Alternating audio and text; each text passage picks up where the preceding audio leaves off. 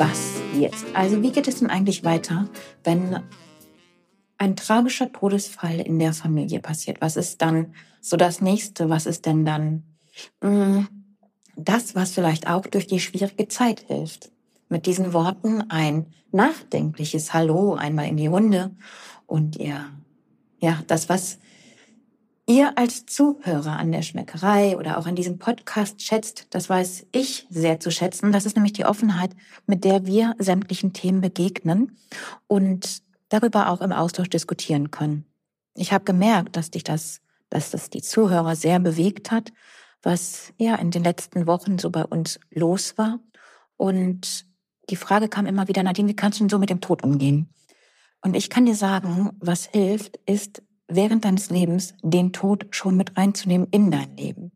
Das heißt, diese Berührungsängste, die sicherlich ganz normal sind, aufgrund unserer Kultur, aufgrund dessen, dass wir nicht diese andauernden Berührungspunkte mit toten Menschen, mit Leichen haben, mit dem Tod selber haben, dass es schon irgendwie ein Tabuthema ist, was auch teilweise oder sogar ganz offensichtlich totgeschwiegen wird, ist es einfach auch für uns nicht greifbar. Dadurch, dass ich dieses Buch geschrieben habe, sei mein Gast, dadurch, dass dieses explizit sehr, sehr sicherlich auch traumatische Thema mitten im Buch stattfindet und eben nicht ganz hinten wie normalerweise erwartet, ich glaube, dadurch hat sich bei mir schon eine große Einstellung zum Tode geändert. Denn Tod passiert nicht am Ende des Buches. Tod passiert nicht am Ende unseres Lebens von dem geliebten Menschen, von dem Nachbarfreund oder wie auch immer, und sei es nur von, nur von einem Tier. Da ist es einfach dann die Überlegung, sich das doch besser jetzt schon anzueignen, wie man gut damit umgeht. Was meine ich jetzt schon damit aneignen? Man soll nicht in eine Melancholie verfallen, um Gottes Willen.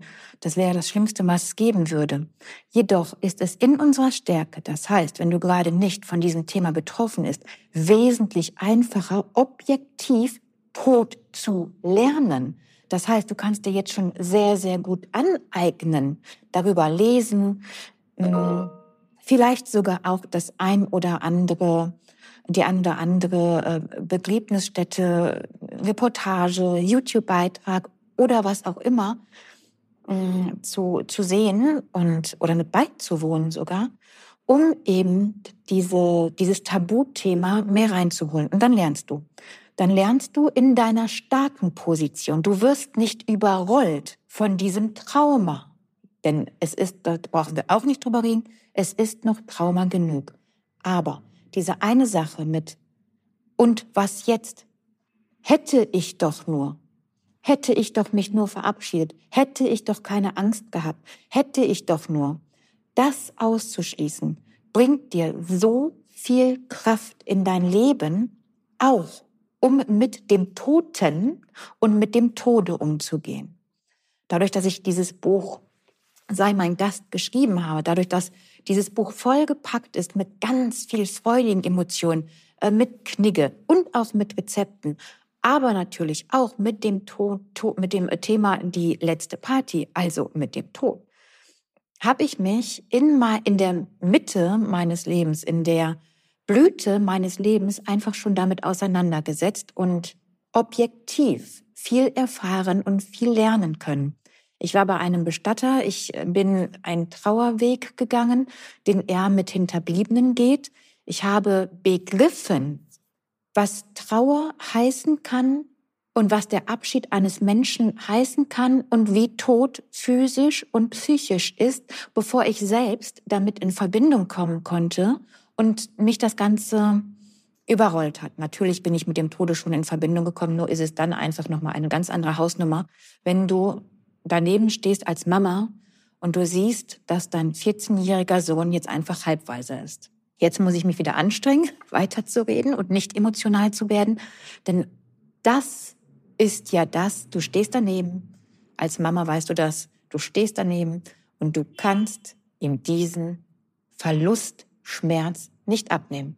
Ganz gleich, wie Romeo weiter leben wird, wie toll er sich entwickelt, diese Situation bleibt. Und das ist etwas, was du als Mama natürlich auch lernen musst zu verkraften und zu verstehen. Ich kann mit ihm gehen, ich kann sagen, Mama ist immer da. Ich weiß aber auch, mit 14 Jahren bin ich nicht die erste Person, mit denen er spricht. Und das ist okay. Aber das musst du annehmen können. Und ich denke, dass ich dadurch, dass ich einfach schon vieles über den Tod in meinem Leben vor dieser Situation gelernt habe, ist es jetzt ein schneller, schnellerer und besserer Weg zurück in das Leben, der uns allen dann halt auch einfach gut tut. Natürlich war ich auch in Nepal und habe da, wo der Tod mitten im Leben stattfindet, dadurch, dass zum Beispiel die Feuerverbrennungen am Fluss stattfinden, wo wirklich ein Scheiterhaufen aufgebahrt wird, ja, und wo du, ähm, wo der älteste Sohn das Feuer anzündet, womit dann der Vater zum Beispiel verbrennt und ins Feuer, die, die Überreste ins Feuer gelassen werden, ist das natürlich auch schon ein, ähm, ein ich würde nicht sagen spirituelles Thema, aber ein physisch-psychisches Erlebnis, wo du einfach beiwohnst und was du eben in deinem Background-Wissen schon hast. Das heißt, da war dann einfach schon diese auch extreme Berührung zum Tod, doch es war kein so naher Mensch.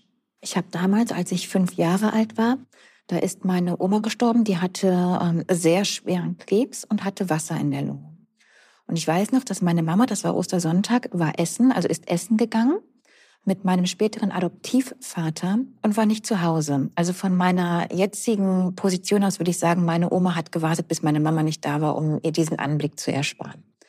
Natürlich macht mir meine Mama, äh, macht sich meine Mama jetzt wahnsinnig Vorwürfe, dass sie gerade in diesem Moment nicht da war. Ich war natürlich auch nicht alleine mit meiner Oma, sondern hatte meinen äh, Onkel dabei, den Bruder von meiner Oma. Wir waren in der Wohnung und meine Oma ist von der Couch gekippt. Ich weiß noch genau, sie hat gesagt, ich möchte noch einmal, dass ich ein bisschen tiefer liege. Immer muss ich hochliegen, ein bisschen, nur ein bisschen das Kissen runter.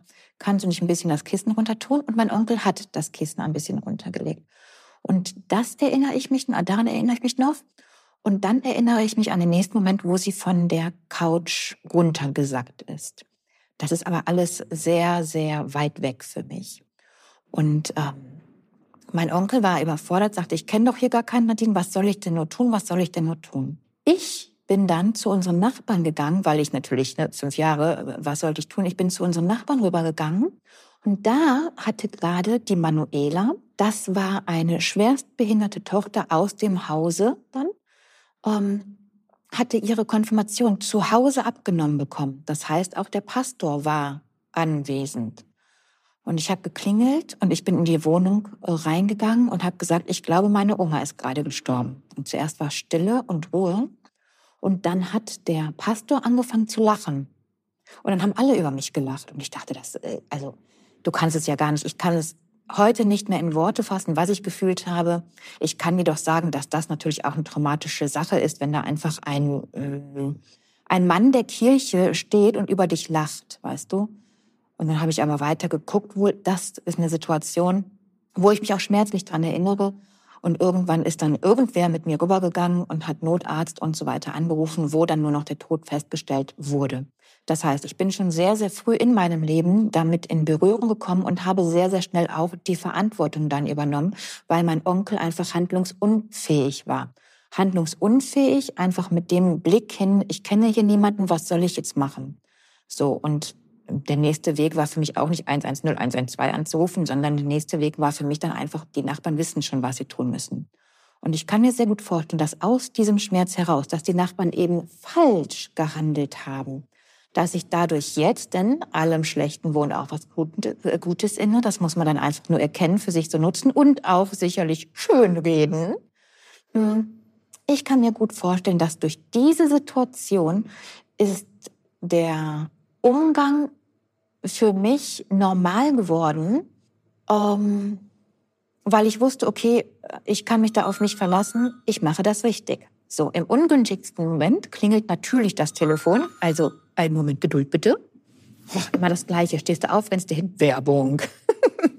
also, was ich damit sagen möchte, und zwar ganz ohne irgendeine melancholische Anwandlung und ohne, dass ich belehrend sein möchte, sondern aus der objektiven Sicht meiner, die eben vielmals extra, aber auch unbeabsichtigt mit dem Tode in Berührung kam, ist, dass du in deiner stärksten Position, und das ist eben nicht in der Trauer, wenn es soweit ist, sondern wenn du gesettelt bist im Leben, dir so etwas anlesen kannst. Und so wird dieses Thema einfach dann schon zum Begleiter und normal. Denn Sterben ist normal.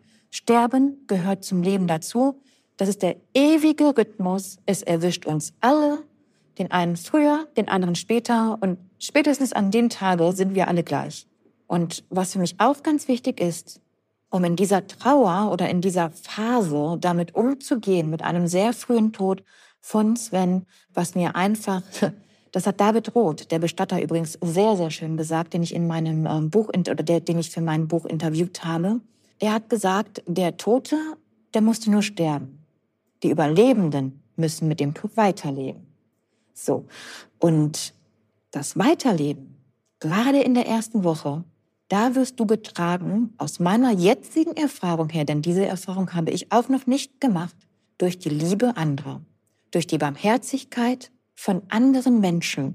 Du musst dir das mal vorstellen, da geht jemand hin und nimmt von seiner Lebenszeit, und ich sage das extra so deutlich, er nimmt von seiner Lebenszeit etwas Zeit weg, holt eine Trauerkarte, nimmt sich Zeit und schreibt von seiner Lebenszeit dir einen Beileidsbrief und schreibt da rein, keine Ahnung, ähm, äh, wir kannten Sven nicht so gut, er war halt nicht so oft bei den Elternabend wie du, aber äh, natürlich kannten wir ihn, keine Ahnung. Ja, also was ich damit sagen möchte, dass da so eine starke Menschlichkeit und Liebe hintersteht, dass dir jemand von seiner Lebenszeit etwas Zeit abgibt, um dir zu sagen, es tut mir so leid. Das hätte euch erspart sein sollen. Weißt du, und ähm, wenn du sowas annimmst und das bei dir im Herzen bleibt, in einem solchen Trauerfall, dann weißt du, sogar dann fällst du weich. Du hast dann Menschen um dich rum, die dich auffangen, die dich gerade durch die erste Woche tragen. Und das ist so viel wert diese Menschen, dass ich guten Gewissens, ähm, Sven ist von Sonntag, äh, also Sonntag 23.45 Uhr gestorben. Ich hatte mit Romeo angedacht, dass er vielleicht dann nach die Woche, also eine Woche später Montag oder Dienstag, wenn überhaupt wieder in die Schule gehen würde. Und er sagte am Mittwoch zu mir, Mama, morgen möchte ich wieder in die Schule. Und auch da ist es natürlich ein sensibles Thema. Wie gehe ich jetzt eigentlich als Lehrer damit um? Wie gehe ich als Mitschüler damit um? Und diese extreme Stärke, die ich sowohl von den Eltern aus Romeos Klasse, von Kunden, von Gästen, von Freunden, von Bekannten, von Verwandten gespürt habe, nicht von jedem, um Gottes Willen, ja, aber von, von so vielen, wo ich es auch nicht von erwartet habe, die werden in den Kindern weitergetragen. Und diese Stärke befähigt dann Menschen, kleine Menschen, 14-jährige Jugendliche, die echt manchmal ganz schön doof sind. Ne? Also die, die, die schaffen es, jemanden so aufzufangen, dass man weiß, okay, ich, ich, ich habe Netz und doppelten Boden. Und ich werde gerade getragen durch diese Zeit. Ich finde das ganz bemerkenswert und denke, dass wir mit all diesem Wissen, auf was ich dir jetzt schon erzählt habe, dass du einen ganz, ganz großen Schritt gemacht hast in die, in das Verständnis Tod und dessen, was es tatsächlich ist und dessen, dass du in der Situation selber die Möglichkeit findest, stark ist das falsche Wort, aber die Möglichkeit findest, emotional nicht abzubrechen. So. Und mit einem dicken Dankeschön auch für all die Nachrichten, die ich über den Podcast erhalten habe und auch die Bitten, nochmal etwas dazu sagen, äh, möchte ich mich verabschieden noch einmal mit den Worten, dass wir so weit sind. Wir als Gesellschaft sind so weit, dass wir das in unserem Leben schon ertragen können. Es ist im Moment einfach noch ein Tabuthema, was leider noch immer von den Medien ausgeschlossen wird. Es ist an uns. Wir haben alle Möglichkeiten. Wir können uns, es war noch nie so einfach, sich äh, Informationen zu ziehen. Es war noch nie so einfach, jetzt mit einem Bestatter über seine eigene Beerdigung zu reden. Es ist noch nie so einfach gewesen, sogar seinen Tod absichern zu lassen, einen Abschiedsbrief zu schreiben und ein kleines Abschiedspaket vielleicht sogar zu packen. Also das heißt, dass du, ähm, das habe ich übrigens im Februar gemacht. Ich habe im Februar eine Notfallmappe gemacht. Da, steht, da stehen alle wichtigen Logins drin, da stehen alle äh, Verträge nochmal aufgeführt drin, da stehen die Kontoverbindungen drin. Da steht, da ist aber auch ein ähm, Abschiedsbrief drinne und nicht aufgrund von ähm, ähm, ich bringe mich um. Ja, bitte nicht falsch verstehen, davon bin ich meilenweit entfernt. Ich habe noch im Februar geschrieben, als ich Sven geschrieben habe, du, ich habe ähm, eine äh, eine safe Mappe gemacht, wo alle wichtigen Informationen sind. Die findest du da und da, falls mir was passieren sollte. Ähm, und Mama und oder Romeo, also meine Mama und oder Romeo brauchen diese Unterlagen äh, liegt da und da, findest du dort und dort und bitte gebe Romeo dann auch meinen Abschiedsbrief. Und dann steht da, stehen da Sachen drinne, die ich ihm einfach mitgeben möchte, weißt du? Und da habe ich Sven noch geschrieben, der meinte, ey, äh, was soll denn das jetzt? Ne? Und da habe ich dem Sven noch geschrieben, ja, ja, keine Panik. Ja, sagt er, hier muss aber noch ein bisschen durchhalten. Da sage ich, ja, ja, ich werde 163, bin davon überzeugt. Und entsprechend möchte ich dich dazu auf animieren, aber ich möchte dich anregen, denk doch einfach mal drüber nach. Vielleicht ist ja auch eine solche Notfallmappe für dich das etwas sicheres, dass du alle wichtigen Infos und vielleicht sogar einen Abschiedsbrief an einem bestimmten Ort hast. Und ich glaube, das macht das Leben dann auch für den Überlebenden einfacher. Also, mit einem ganz großen Input lasse dich ich jetzt wirklich aus dieser Folge und sag dir, ich freue mich über deine Nachrichten.